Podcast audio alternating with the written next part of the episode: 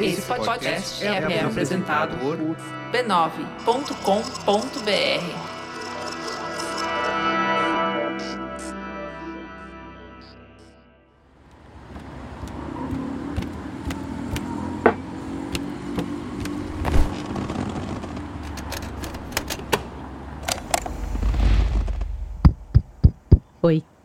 Esse episódio começa com uma reflexão, um desabafo, uma carta, uma observação.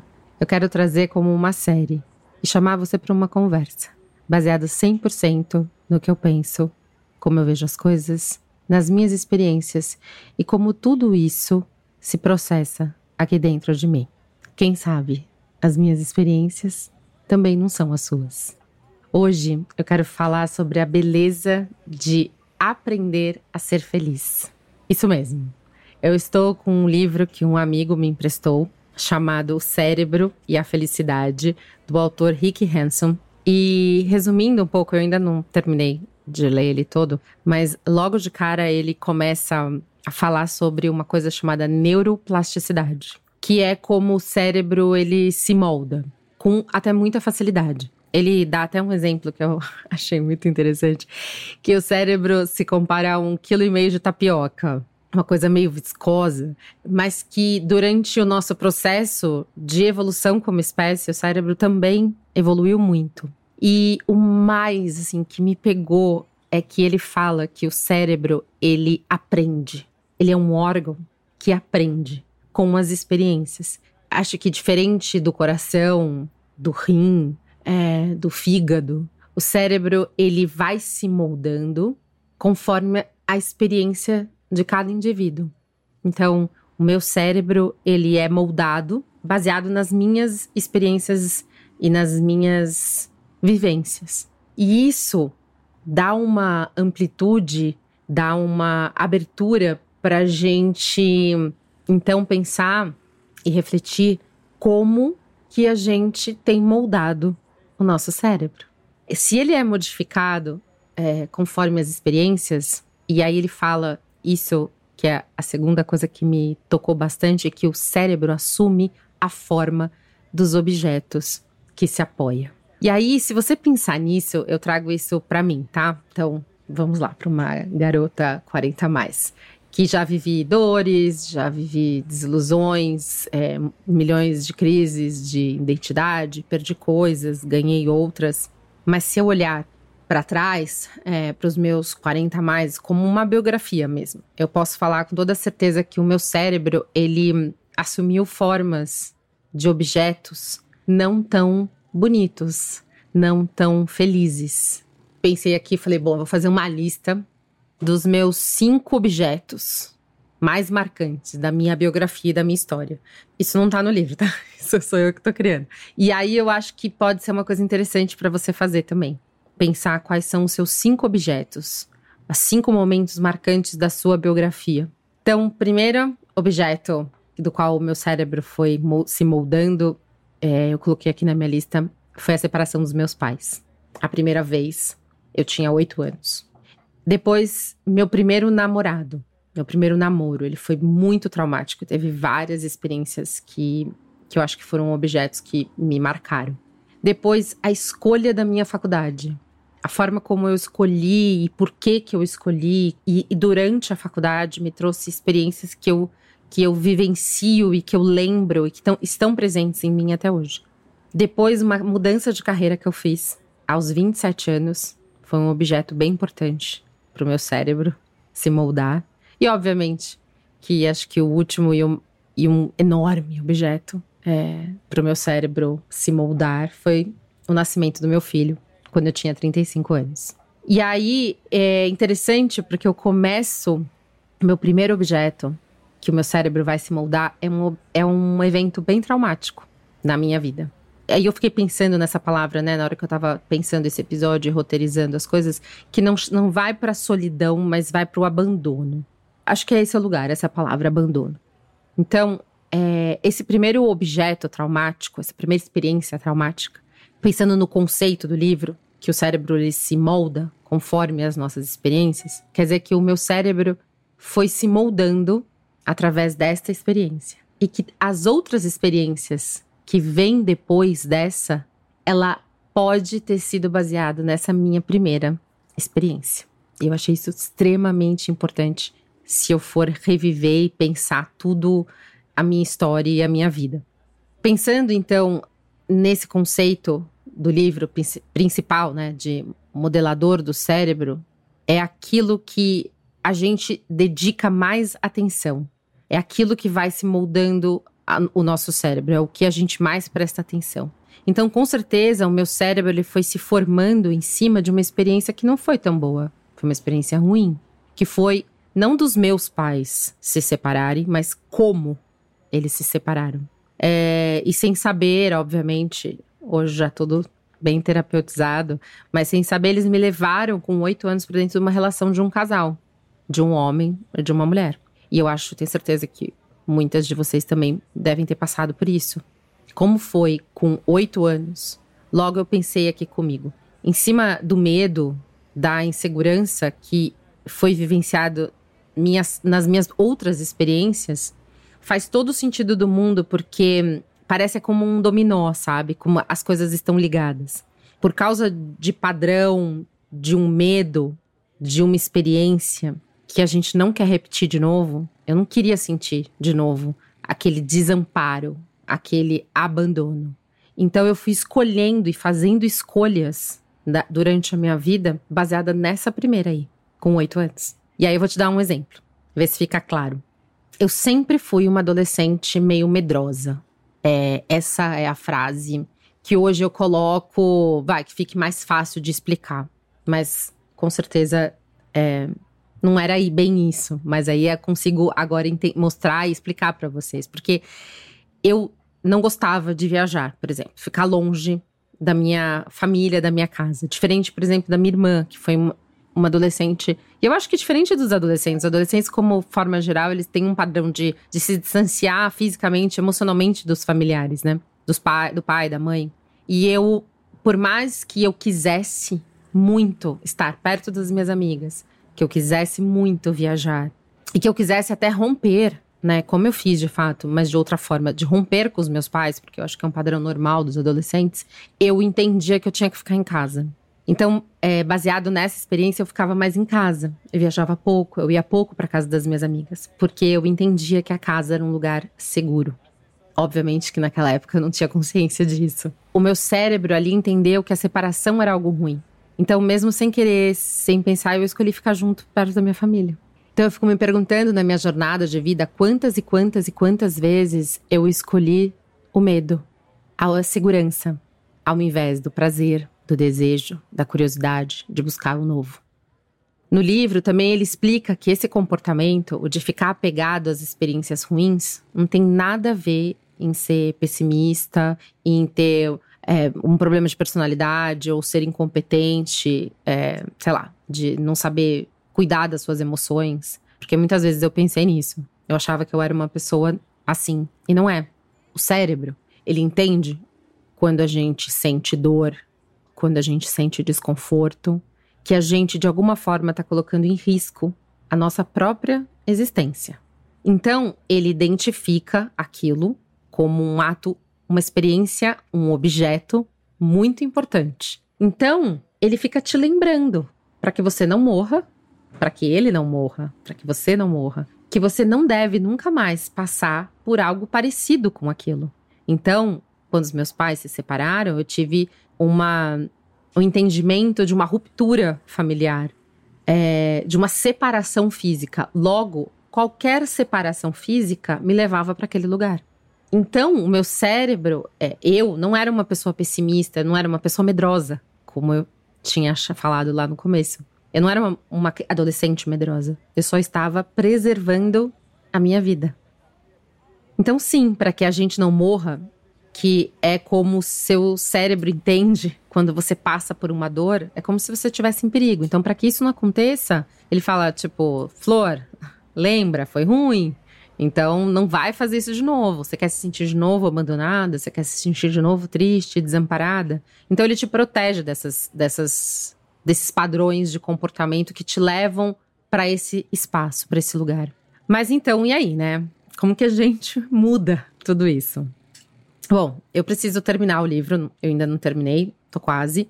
Mas, mas, pelo que eu entendi, né, no, no, no do Rick Hanson falando, e também vou trazer, acho que dos meus anos e anos e anos de terapia, é, a gente vai falar, obviamente, de uma palavra que é autoconhecimento, é entender a sua própria jornada, é entender a sua própria bio, biografia. E aí eu falo que, daquele meu top 5, o mais acho que um dos mais importantes para mim foi a maternidade. Existe um livro que chama Maternidade, o um Encontro com a Própria Sombra, que a minha irmã uma vez me emprestou. E eu sempre me vou nesse espaço porque quando a maternidade ela te vira do avesso e ela te traz todas essas sombras, né? Então, eu acho que ele vai, o Tito mudou uma chave gigantesca em mim. Antes eu era uma mulher muito pessimista, com muito medo. E é engraçado que, se você estiver me ouvindo e você também for mãe, você vai ver quanto medo. É a gente vira só. Eu, pelo menos, né? Virei só medo. Só medo. É o seu coração que saiu do, do teu útero e tá pulsando fora do teu corpo. Qualquer coisa, um vírus, uma bactéria. Eu, eu fiquei nesse lugar. E aí eu comecei a ver o Tito com medo. E aí, pronto. E aí foi um espelho na minha cara, um tapa na minha cara. Porque eu não podia mais não ver isso, porque ele não tinha nada para ter medo. Eu não tenho nada para ter medo. E ele estava repetindo um padrão meu de comportamento. Então, o que eu acho lindo nesse livro é que ele mostra que, da mesma forma como objetos traumáticos podem criar padrões de comportamento, objetos felizes podem fazer o contrário. Podem trazer é, conforto, otimismo, abundância, felicidade, gratidão. Tem muitas coisas das quais ele, ele explica no, no livro e que eu acho que durante a, a minha vida que eu entendi que eu podia fazer para curar principalmente essa minha primeira grande dor, que era o desamparo, que era essa, essa relação que eu tinha com um certo abandono. O cérebro, então, ele se molda, né? E a neuroplasticidade é, vai criando essas novas conexões, novos caminhos, é, novas memórias. E quanto mais a gente tem consciência e exercita as boas memórias, né, com exercícios, ele fala, e enfim, e é super bem conhecido, né, o exercício da gratidão, de você fazer uma lista é, de coisas que você, que foram in, incríveis no seu dia. No final do dia, você faz uma lista, escreve num caderno, ou pensa, enfim, medita, reza, ora, mas é, assimila, lembra e guarda e reforça no seu cérebro que algo bom aconteceu. Fazendo isso várias e várias e várias e várias vezes, a gente vai criando um novo jeito de pensar, novas conexões, novas memórias. E aos poucos, aquela lá traumática vai ficando bem, bem, bem para trás. Com 30, 35, 40 anos, a gente vai se vendo na vida, na vida, né? Repetindo padrões, fazendo sempre as mesmas coisas. E eu acho que, de alguma forma ou de outra, essa repetição de padrão, em algum momento, vai precisar ser vista e olhada. E aonde foi que aquilo começou? Então, hoje, uh, o meu cérebro, quanto mais eu penso, lembro, celebro, desejo, sonho, eu busco é, reforçar o lado bom das coisas. Bem, bem poliana mesmo. Mas eu sinto que o medo, daquele medo que eu sentia do abandono, ele vai ficando menor, ele vai ficando distante. Então o cérebro pode aprender a ser feliz. Ele pode crescer, expandir, moldar-se para chegar nessa felicidade. E eu não sei você, mas o que eu quero nessa vida cada vez mais é mais simples de explicar e sabe e, e cabe em pouquíssimas palavras. A felicidade com 20 anos às vezes é conquistar o mundo, visitar o mundo, experimentar as coisas. E é isso mesmo, né? Com 20 anos a gente quer isso. Mas hoje, com 40, eu quero ser o meu mundo. Eu quero ser o aconchego de mim. Eu quero saber ser fogo, ser potência, mas eu quero saber ser descanso, ser calma, ser paz. Eu quero moldar a minha felicidade com um cafezinho no meio da tarde, com o cheiro da cabeça do meu filho. Quero lembrar sempre do som do meu riso perto de quem me inspira, quem me deixa feliz. Eu quero lembrar que eu tenho casa, que eu estou segura, que eu sou e tenho amor. Eu tenho certeza absoluta que você tem também a sua lista do que deixa o seu cérebro feliz. Esses objetos que, quando você encosta, te traz faísca no coração. Então, o que eu quero pedir aqui é um exercício, assim. Faça, anote, desenhe, coloque na porta da geladeira, no espelho do banheiro, no despertador do celular. O nosso, o nosso cérebro, ele só vai aprender se a gente ensinar. Então, eu queria fazer um outro pedido. Depois que você fizer a sua lista, cinco, quatro, sei lá, seis objetos que te trazem felicidade, aquelas pequenas felicidades do dia a dia, sabe? Eu queria que você depois trocasse essa lista. Não só comigo, mas com outras mulheres. E aí, um exercício que pode ser legal é você me contar lá no Instagram do podcast Beleza para Quem, ou o meu Feguedes pessoal. Quais, quais são essas palavras? O que, o que, que, quais são esses objetos que assim que você encontra, você se sente feliz? Porque muitas mulheres têm dificuldade até de ver, de conseguir enxergar que é possível aprender a ser feliz. E eu acho que esse episódio eu queria inspirá-las a isso, a tentar tirar o lugar de ser tão difícil, tão longe, tão distante e usar o exemplo de um livro de, de pessoas que estudam como pode ser um pouco mais simples encontrar essa tal felicidade. A gente enxergar com os olhos do coração, sabe? Então eu vou pedir para vocês, se vocês puderem compartilhar, eu agradeço muito. Hoje eu vou fazer um momento autocuidado direto, assim, porque lógico que ele não podia ser outra coisa que a não ser este livro. O cérebro e a felicidade é, na hora que eu comecei a ler, eu comecei a lembrar de muitas pessoas. Minha mãe, minha irmã, uma amiga, outra amiga, um amigo. Assim, eu acho que ele pode ser um ótimo presente. Esse episódio e esse podcast também pode ser um ótimo presente de você compartilhar com quem é, tem dificuldade, às vezes, de ver que a felicidade pode ser aprendida, ela pode ser reforçada todos os dias. Então, fica aqui a minha dica, O Cérebro da Felicidade, que é do Rick Hanson. Eu comecei a ler e logo tive faíscas é, no meu pensamento, no, dentro de mim, enfim. Então eu acho que pode ser um bom, uma boa leitura até para esse final de ano e começo de 2024. E agora vai o meu momento necessário. Momento necessário. Hoje eu quero trazer um item que eu incorporei na minha necessaire e ele não sai mais. E eu não sei se vocês conhecem, porque não é uma coisa muito divulgada. Protetor solar para os cabelos. Sim, pensando nesse verão que promete ser daqueles e nos raios UV, eu já tive um corte. Hum, não é corte químico, é corte térmico, de calor mesmo. E o, o, o, o sol, eu moro num lugar onde eu tomo muito sol.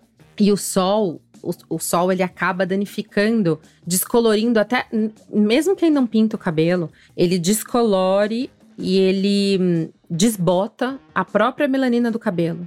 Então, o meu momento necessário é um produto que talvez não seja tão divulgado, mas que eu acho que é extremamente importante. Hoje, toda vez que eu vou tomar sol, que eu realmente vou pra piscina tomar sol, eu passo protetor solar nos cabelos. E o protetor de hoje que eu vou indicar é o que eu amo, maravilhoso, que chama é, Protetor Solar Capilar da Kerastase. Ele é o creme UV Sublime.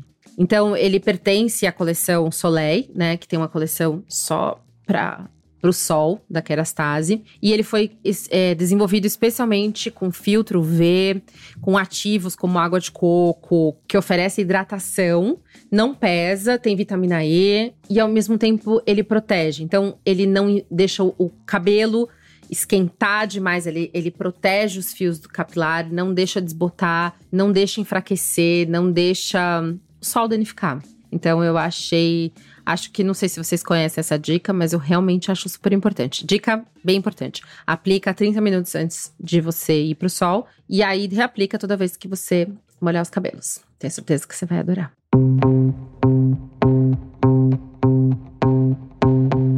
Bem, é isso. Se você quiser falar comigo, pode me encontrar no meu Instagram pessoal. Tenho muita coisa por lá que eu divido meu dia a dia, no arroba Feguedes. E segue a gente também no Instagram, arroba podcast Beleza Pra Quem, tudo juntinho.